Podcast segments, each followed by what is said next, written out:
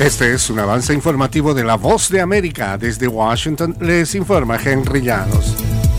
Durante el fin de semana se realizó la gran marcha general contra el aborto en Washington, donde se pidió la prohibición total del aborto. Nos informa Jaime Moreno. Como ocurre desde hace 50 años, los activistas contra el aborto se congregaron una vez más en la capital estadounidense.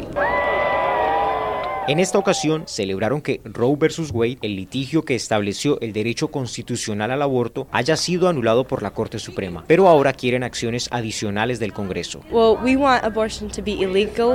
Queremos que el aborto sea ilegal. Vamos hacia eso, pero aún queda mucho por hacer. Deseamos que los congresistas hagan enmiendas para hacerlo ilegal y permitir que la vida ocurra. Jaime Moreno, Voz de América. Prominentes demócratas consternados por el flujo constante de revelaciones sobre documentos confidenciales encontrados en viviendas y oficinas de Joe Biden expresan sus críticas por la forma en que el mandatario está manejando el asunto y su decepción por el hecho de que la Casa Blanca no ha sido más comunicativa. Durante un registro el viernes en la casa de Biden en Wilmington, Delaware, el FBI encontró documentos adicionales con etiquetas de confidencial y tomó posesión de algunas de sus notas manuscritas, según dijo el abogado del presidente el sábado. Acompáñenos de lunes a viernes con las noticias del mundo del entretenimiento, lo mejor del cine. Scrolls are the bad guys.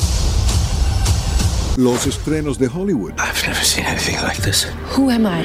She's the last of her kind. De lunes a viernes, el mundo del entretenimiento llega a ustedes desde los estudios de La Voz de América en Washington.